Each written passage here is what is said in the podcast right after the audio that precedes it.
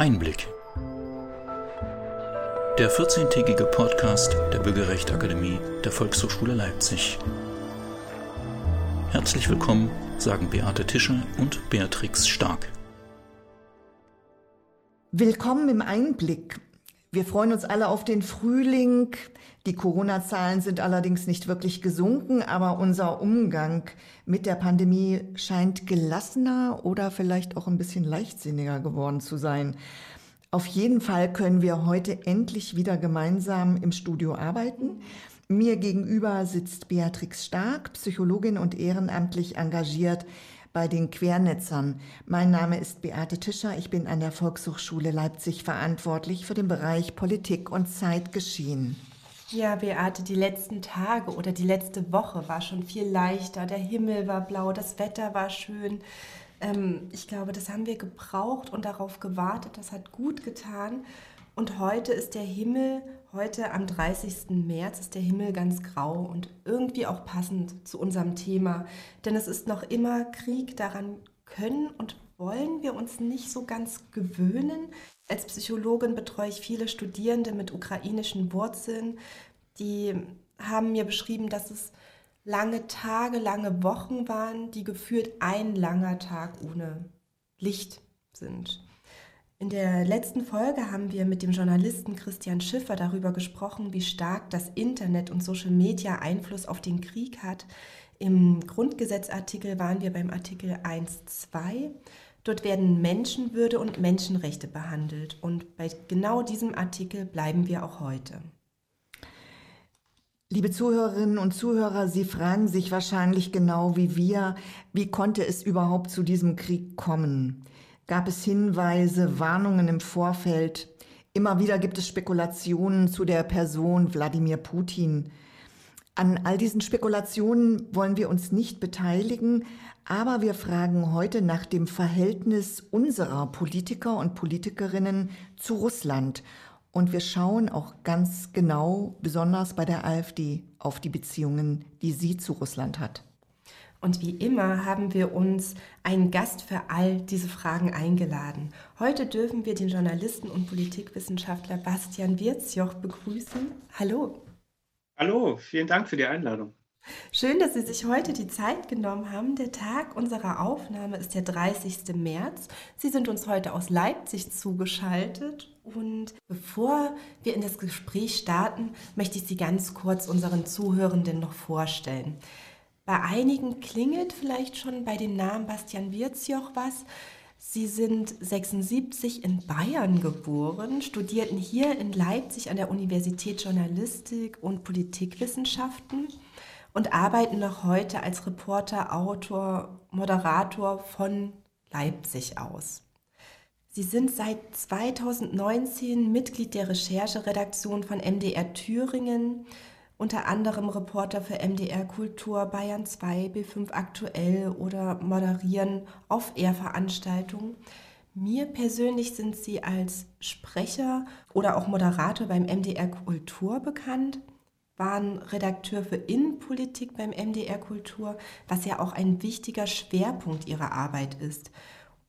Und unter anderem waren sie auch lange Lehrbeauftragte an der Universität Leipzig für Kommunikations- und Medienwissenschaften. Herr Witzjoch, Ihre Vita ist so vielfältig, dass es gar nicht so leicht, sich dazu begrenzen oder Einzelnes rauszupicken, weil alles so spannend ist. Ihre journalistischen Spezialgebiete sind Innenpolitik, Gesellschaft, Religion, Ostdeutschland, Kriminalität, neue Rechte und Rechtsextremismus. 2006 wurden sie sogar mit dem Deutsch-Tschechischen Journalistenpreis ausgezeichnet und 2005 mit dem ARD Medienpreis Civis. Wir sind total dankbar, Sie heute begrüßen zu dürfen für die Folge.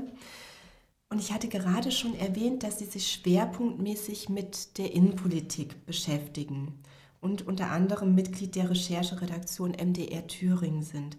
Was hat deutsche Innenpolitik mit Russland zu tun?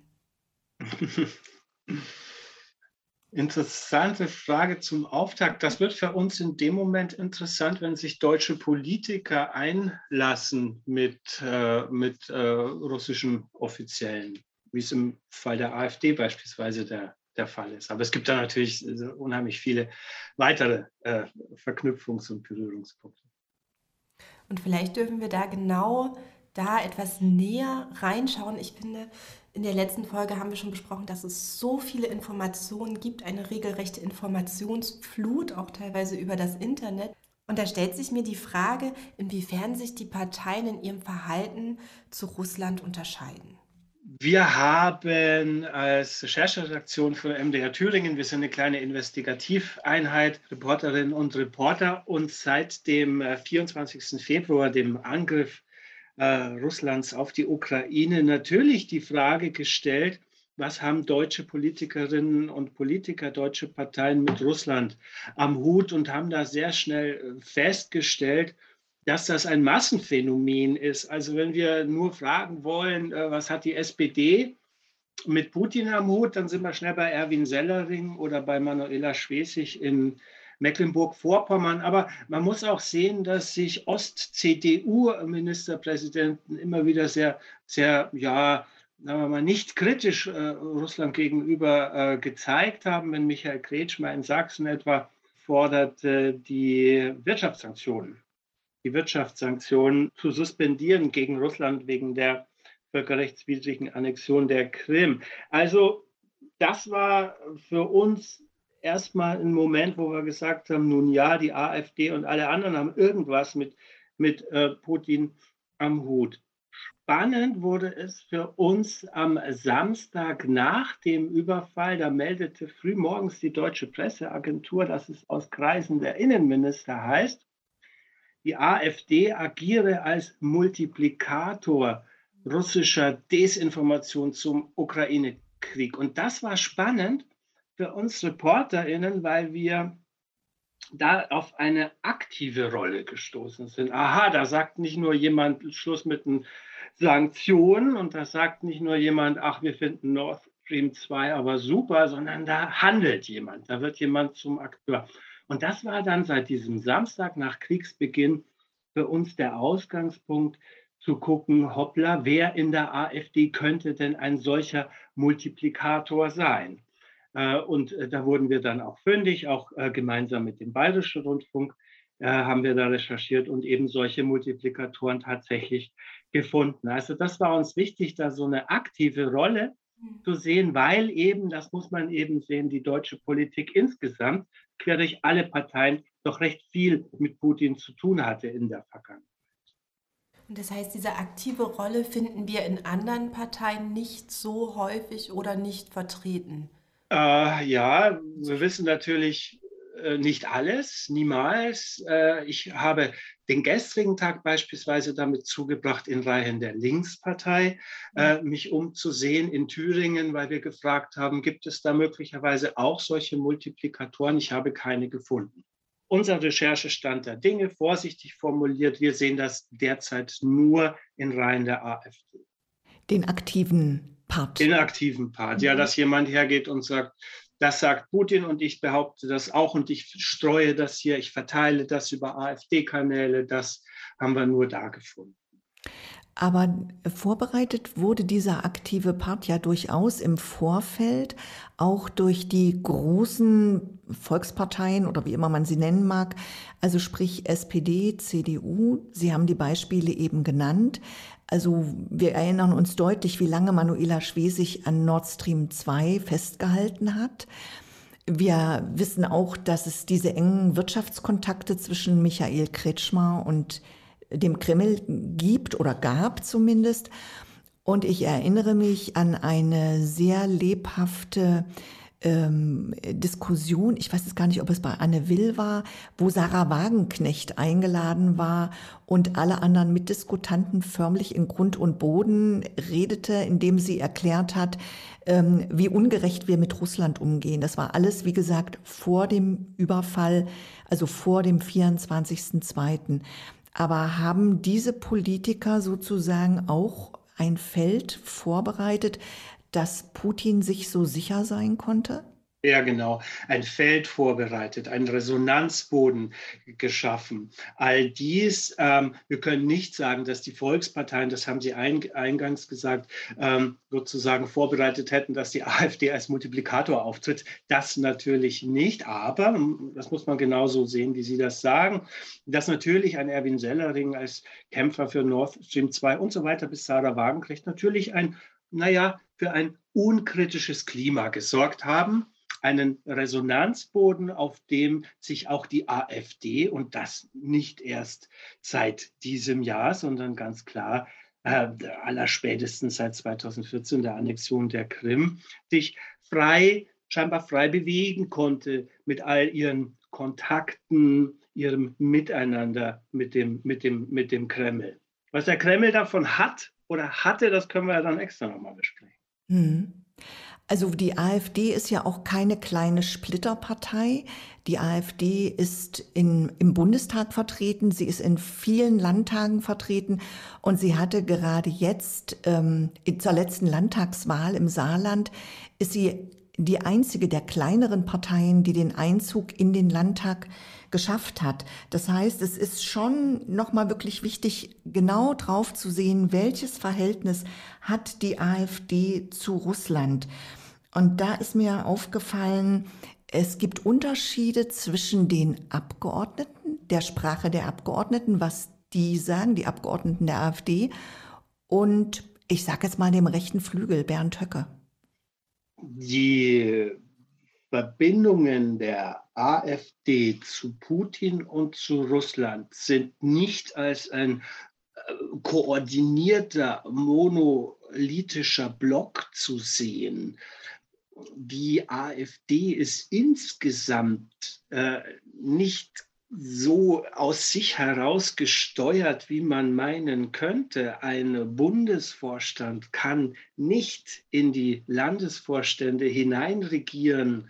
Ein äh, Björn Höcke macht in Thüringen, äh, was er will. Das hat nichts mit dem Berliner Bundesvorstand zu tun, äh, im, im, Sinne von, von äh, regulieren, mäßigen oder einhegen. Ähm, gleichzeitig hat ein Höcke keinen Einfluss auf seine Kreisverbände, so irre sich das anhört. Aber Sie brauchen nicht glauben, dass wenn im Ilmkreis Machtkampf ausbricht, wie es passiert ist, dass Herr Höcke dann irgendwie die Möglichkeit hat, darauf Einfluss zu nehmen. Der kann mahnen. Also, die AfD ist insgesamt nicht zentral steuerbar, sondern ihre Teile verhalten sich nach Gutdünken. Und das gilt genauso für die Akteure, die mit den Russen was, äh, was bewerkstelligt haben. Das ist alles auch ein bisschen random und hat zu tun mit persönlichen Vorlieben. Wenn nun in Baden-Württemberg ein Markus Frohnmeier hier als Schlüsselfigur sich entpuppt, in der Sache AfD und Russland, na, dann ist das, glaube ich, so geworden, weil Herr Frohnmeier das gut findet und so möchte. Oder wenn ich auf unseren Multiplikator äh, russischer Desinformation in der Fraktion von Björn Höcke mal gucke, da gibt es einen Abgeordneten, den Sprecher für Verkehr, Infrastruktur und Wohnen, Thomas Rudi, der solche Narrative verbreitet dann macht das Thomas Rudi, weil Thomas Rudi das gut findet. Das ist so insgesamt mein Eindruck. Also das mit dem gärigen Haufen, das ist schon richtig, was der Gauland gemeint hat. Das ist nicht nur ein gäriger Haufen, das ist vor allem auch ein chaotischer, nicht führbarer Haufen. Und das gilt auch für diese, diese Russland-Fragen. Es gibt keinen steuernden, lenkenden Geist, der die ganze AfD im Griff hat, nicht ansatzweise. Beantwortet das Ihre Frage, Patricia? Ich, ich bin erstmal eine Runde so, so ein Stückchen sprachlos, weil das hatte ich mir so überhaupt noch nie überlegt. Das muss jetzt erstmal bei mir so ein bisschen sacken. Kommen wir nochmal auf die Falschnachrichten, hm. auf die Fake News zurück. Da waren wir ja vorhin schon mal. Ähm, der Stefan Kramer, der Chef vom Verfassungsschutz Thüringen, hat das, glaube ich, auch vermeldet, dass die AfD also dann wohl wörtlich russische Propaganda verbreitet. Ja. Also zum Krieg in erster Linie.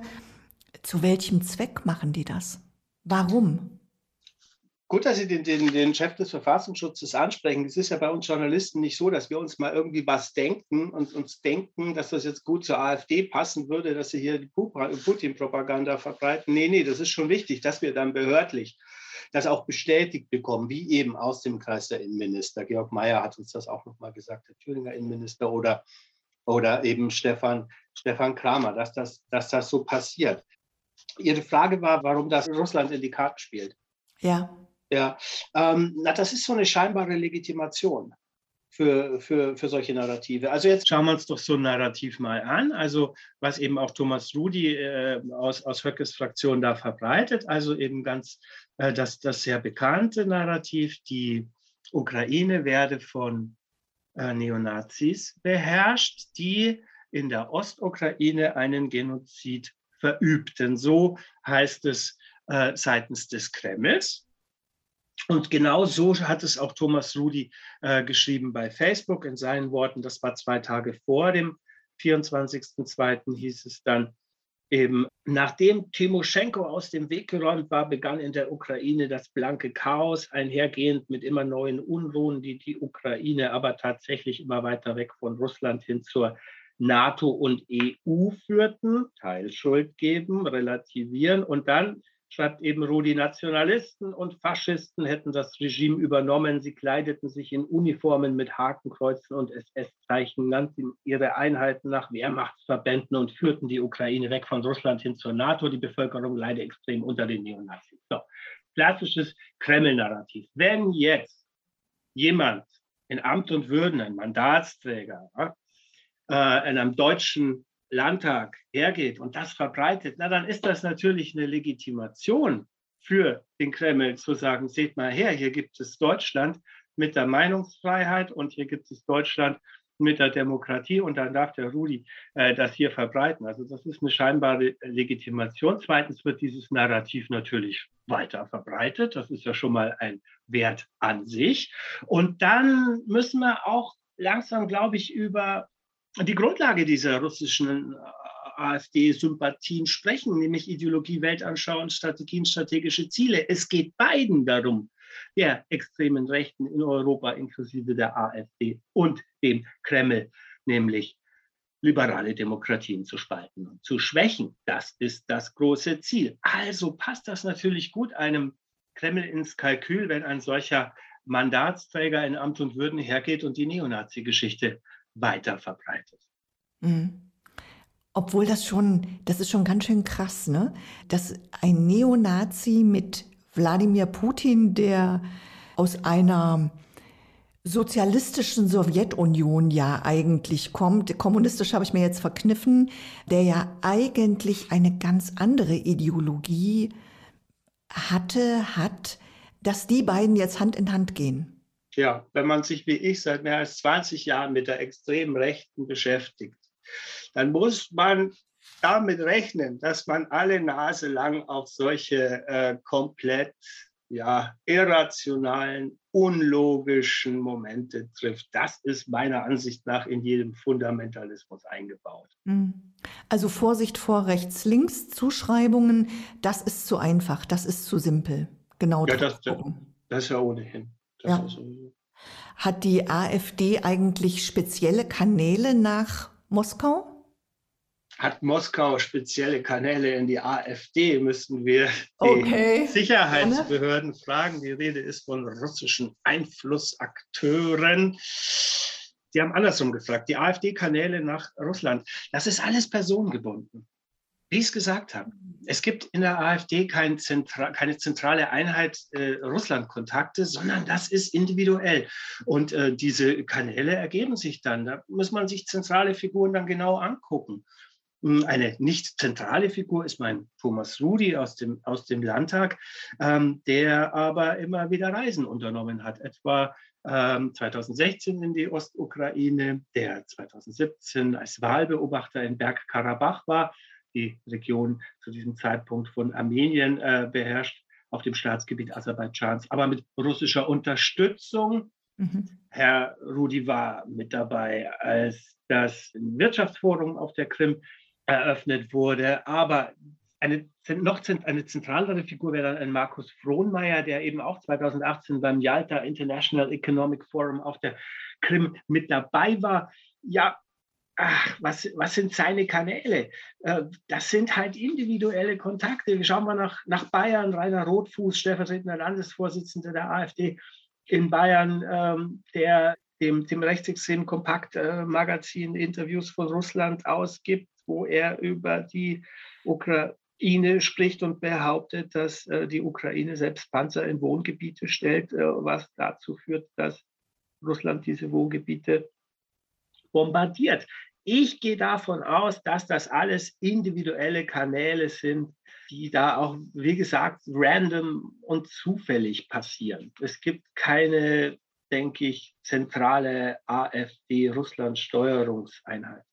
Mhm. Und umgedreht der Einfluss Russlands auf die AfD, das haben wir ja schon erlebt äh, bei den großen Demonstrationen die dann 2015, 16 waren, aus denen dann auch später die Querdenker rausgingen. Da war ja Russia TV oder wie das hieß. Mhm. Die Russia waren ja da auch immer mit dabei. Ja, ja. Bei diesen Fragen ist Folgendes wichtig, dass der Kreml, dass Putin dafür sorgt, was sich Deniability nennt, dass man im Zweifel verneinen kann, äh, glaubhaft verneinen kann mit irgendeiner Sache, irgendeinem Hackerangriff, irgendeinem Trollangriff, irgendeinem Fake News Angriff was zu tun zu haben. Es könnte so sein, dass Kreml-treue Privatinitiativen, Trollfabrik, private Medien für dieses Miteinander, auch mit der extremen Rechten, verantwortlich sind aber es nie irgendwelche Anweisungen seitens der politischen Führung in Moskau gibt, sondern man äußert sich im Staatsfernsehen und die, die es verstehen müssen, nämlich dass es jetzt geht gegen irgendeine Figur im Westen, die sich kremlkritisch äußert, dass diese Menschen das von sich aus dann schon richtig lesen und interpretieren und aktiv werden und die Trollarmee in Gang setzen gegen eine Person, der Kreml aber im Zweifel immer sagen kann, nö, wir haben damit nichts zu tun, die Deniability. Deswegen wäre ich vorsichtig zu sagen, der Kreml steckt dahinter, hinter, hinter Russland und der AfD. Das werden wir auch nicht beweisen können, im Zweifel, wir Journalistinnen und Journalisten. Ähm, Fakt ist aber, dass es genug zivilgesellschaftliche quasi Kräfte gibt und private Kräfte und privatwirtschaftliche Kräfte, die schon verstehen, was der Kreml möchte und dann entsprechend hat. Und genau da würde ich gerne noch mal ansetzen und den Blick nach Ostdeutschland lenken teilweise auch zu uns hier nach Leipzig. Ostdeutschland hat ja seine ganz eigene Geschichte. Die DDR war nach 45 sowjetische Besatzungszone, sowjetische Soldaten waren bis zu Beginn der 90er Jahre hier stationiert.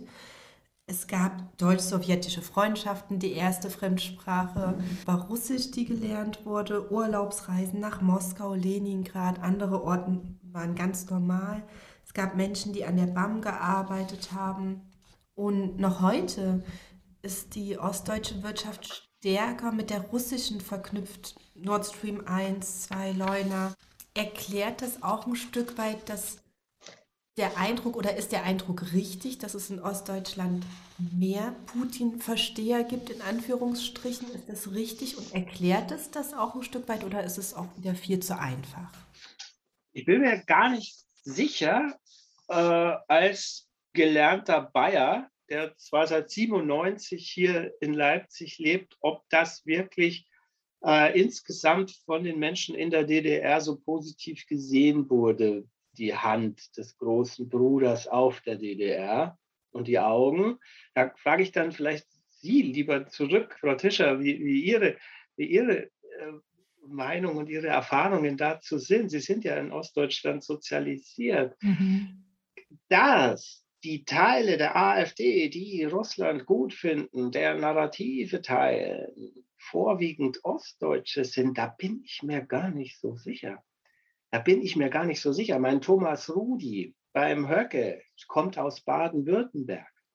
Die zentrale Schlüsselfigur im Miteinander AfD-Putin ist Markus Frohnmeier Baden-Württemberg, dessen Atlatus ist verstorben 2021, überraschend in Moskau übrigens.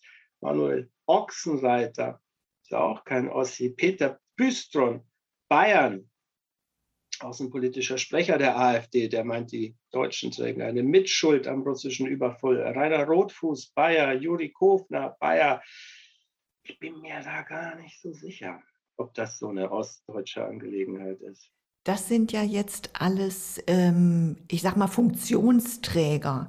Ja, auch die mit den Kanälen, ja, die ja. mit dem Akt, ja. Aber was wir jetzt mit äh, Putin-Versteher auch so ein bisschen meinten, war, äh, dass die Bevölkerung, die ältere Bevölkerung, ähm, interessanterweise im Osten Deutschlands plötzlich so eine Reminiszenz ähm, hat hin Richtung Russland. Mhm. Also wir haben hier Veranstaltungen gehabt im Haus in der Volkshochschule, wo ich gedacht habe, ich äh, kann meinen Ohren nicht mehr trauen, ja. was die Leute sagen. Das sind ganz normale Leute, Otto Normalverbraucher. Mhm. Das, das ist wirklich interessant, dass sich das so gedreht hat, dass das so ein Erinnern ist an, an eigenes äh, Leben gekoppelt mit, mit der damaligen Sowjetunion natürlich. Ich bin da vielleicht nicht so sprechfähig. Ich kann Ihnen aus den 80er Jahren erzählen in, in Bayern, wie die, die, die Tornados über uns spielende Kinder im Garten geknallt sind mit dem Überschall. Knall. Ich kann Ihnen erzählen, dass es da wirklich eine real existierende Angst vor dem Russen gab. Das Wort der Russe kommt. Also das war schon äh, aus meiner, in meiner Sozialisation, in meiner bayerischen, bayerischen Sozialisation war das schon böse. Mhm. Ja, und da gab es auch keine Sympathien. Dann kann ich Ihnen sagen, dass ich sehr viele Jahre hier lebe, schon in Ostdeutschland und ich aber offensichtlich privat eher mit recht oppositionellen Menschen zu tun hatte, weil mir nämlich gelernte Ossis erzählen heute, du, pass auf, alles, was vom Russen kam, war schlecht für uns damals in der DDR. Das war was Russisches. Das war wie so ein Schlimm Schimpfwort. Das ist mein Stand der Dinge. Mhm. Patricia, Sie sind da, Sie wissen das besser als ich äh, über Mentalitäten, Einstellungen, Vorurteile der Ostdeutschen äh, zu Russland. Ich bin da wirklich nur begrenzt sprachfähig mit meinem ganz kleinen, kleinen äh, Erfahrungsschatz. Ich glaube, dann lassen wir das jetzt einfach hier an dieser Stelle so stehen und sagen, es gibt das eine und es gibt auch das andere. Natürlich. Also die mhm. Erinnerungen sind sicherlich differenziert. Fakt ist aber auch, dass man, wie das immer so ist im Leben, dass man die schönen Sachen behält und sich daran erinnert und manches, was nicht so war, das rutscht so ein bisschen hinten runter weg. Den, den Gedanken hatte ich vorhin, als Sie, als Sie von Ihren Veranstaltungen erzählt haben. Das ist ja, das ist ja bei jedem Menschen so, dass man sich an das Schlechte dann nicht mehr erinnert. Mhm. Aber kommen wir vielleicht noch mal auf Wladimir Putin zurück. Putin ist ja in Leningrad geboren, kommt aus eher kleinen, armen Verhältnissen, sehr einfachen Verhältnissen. Also Leningrad, das heutige St. Petersburg. Er war von 1975 bis 82 KGB-Offizier. Und das hat natürlich auch sein Menschenbild sehr stark geprägt. Das hat seine Ausbildung geprägt. Das ist, äh, um, um ihn zu verstehen, glaube ich, muss man sich das immer wieder in Erinnerung rufen. Äh, liberale, freiheitliche und westliche Werte sind Putin ganz offensichtlich ein Dorn im Auge. Er träumt ja von einem großrussischen Reich und im Prinzip träumt die AfD ja eigentlich was ähnliches. Also nicht vom mm. Großrussischen Reich, aber mm. im Prinzip eigentlich träumt sie auch von einem großen Reich. Gibt es an dieser Stelle Gemeinsamkeiten in der Ideologie? Ja. Und gibt es auch Überschneidungen beim Menschenbild? Ja, total. Schön, dass Sie das ansprechen. Ich glaube, das ist nämlich die allerwichtigste Klammer. Es ist nicht so erheblich, ob irgendein Hinterbänkler im Thüringer Landtag da äh, die Nazi-Narrative äh, in die Welt bläst. Es kommt auf das große Ganze an. Und das sind diese ideologischen und weltanschaulichen Gemeinsamkeiten. Äh, territorial jetzt weniger, also wenn wir an die große eurasische Idee denken, dass eben unter, äh, unter Hegemonie Moskaus ja, äh, Dreiviertel Europa zusammengefasst wird. äh, dann ist das was, was äh, der AfD eher fernliegt. Die ist da eher oldschool, die ist da eher klassisch und hebt ab auf die souveräne Nationalstaaten. Das völkische Blut und Boden. Ne? Ich glaube nicht, dass es relevante Ideengeber in der AfD gibt, die denken, Deutschland sollte wieder expandieren. Das glaube ich nicht. Blut und Boden ist die Devise. Aber die Gemeinsamkeiten, natürlich Ideologie, Weltanschauung, Strategien, strategische Ziele, die, das Fable für die autoritäre Herrschaft, der starke Führer an der Spitze, das sind natürlich die großen Klammern. Aber auch das Programm, das verfolgt wird gegen Presse, Meinungsfreiheit, gegen Rechtsstaat, die liberale Demokratie mit ihren Werten an sich dann die gemeinsame Elitenfeindlichkeit, Wissenschaftsfeindlichkeit, überhaupt das Programm Rückabwicklung der Moderne gegen Minderheitenrechte allgemein, gegen Schwule, gegen äh, Menschen muslimischen Glaubens und natürlich Geflüchtete und Ausländer generell. Beide Lager verbreiten Falschinformationen, haben einen Hang zu Verschwörungstheorien und über all dem, wie gesagt, das große Ziel Schwächung Spaltung liberaler Demokratien. Da trifft man sich. Punkt. Ja. Hm. Bevor wir uns von Ihnen verabschieden, möchte ich Sie noch ganz schnell fragen, gibt es etwas, das Sie, als Sie recherchiert haben, das Sie total überrascht hat, womit Sie nicht gerechnet hätten? Bei AfD verbreitet russische Propaganda, meinen Sie? Ja. Nein. Nein, das, das ist auch das, was ich gerade gesagt habe, so dieses Programm, ja, dieses Antiliberale. Das war, da beschäftige ich mich seit so vielen Jahren damit. Ja. Nö, nö. Es ist auch egal. Es ist auch egal übrigens bei diesem, bei diesem äh, Angreifen von liberale Demokratien, Rückabwicklung der Moderne, ob es letztendlich um Corona geht oder ob es um Flüchtlinge geht oder ob es um die Ukraine geht das ist doch völlig egal.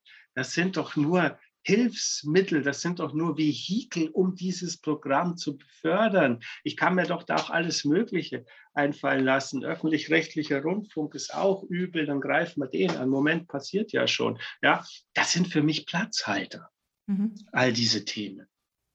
Und genau da lassen wir das Schlusswort so stehen. Ich finde, das ist gerade perfekt um das Ende des Podcasts langsam einzuleiten. Denn so ist das beim Einblick. Es ist immer ein Einblick. Und wir möchten Ihnen gerne noch eine kleine Tasse auf den Weg senden. Ich halte sie in die Kamera. Und da steht Vielfalt zusammen genießen. Alle Gäste unseres Podcasts bekommen diese Tasse, die ist nicht käuflich zu erhalten. Und ja, damit einfach vielen lieben Dank für die Einblicke, für die Rundumblicke, die Klammern ähm, vielen Dank für das Gespräch. Selbstverständlich und herzlichen Dank für die, für, die, für die Tasse und ich wünsche Ihnen ganz, ganz, ganz, ganz viel Erfolg mit Ihrem starken, guten Pod Podcast-Projekt weiterhin. Jetzt habe ich Dankeschön. Danke. Dies war unsere Podcast-Folge über das Verhältnis zwischen der AfD und Putin bzw. Russland. Wir waren mit dem Journalisten und Netzwerkaktivisten Bastian Wirzjoch im Gespräch. Wie immer finden Sie alle Links und Shownotes, also die Begleitinformationen auf unserer Webseite www.bürgerrecht-akademie.de und wir freuen uns immer über Kommentare, Feedback und Fragen. Die nächste Podcast-Folge vom Einblick, das ist der Podcast der Bürgerrechtsakademie der Volkshochschule Leipzig, können Sie wie immer in 14 Tagen hören. Und damit bedanken wir uns für das Zuhören. Wir sind Beate Tischer und Beatrix Stark. Zu unserem Team gehören Nadine Rangosch an der Technik sowie Iris Deitsch, Eva Riemer, Gesine Oltmanns hinter den Kulissen. Und wie immer bleiben Sie neugierig.